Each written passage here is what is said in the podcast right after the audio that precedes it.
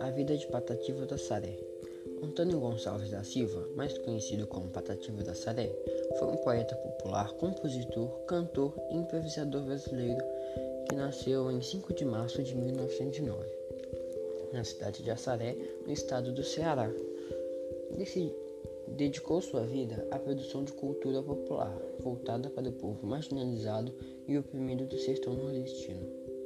Com uma linguagem simples, porém poética, destacou-se como compositor, improvisador e poeta. Produziu também literatura de cordel, porém nunca se considerou um cordeirista. Sua vida na infância foi marcada por momentos difíceis. Nasceu numa família de agricultores pobres e perdeu a visão de um olho.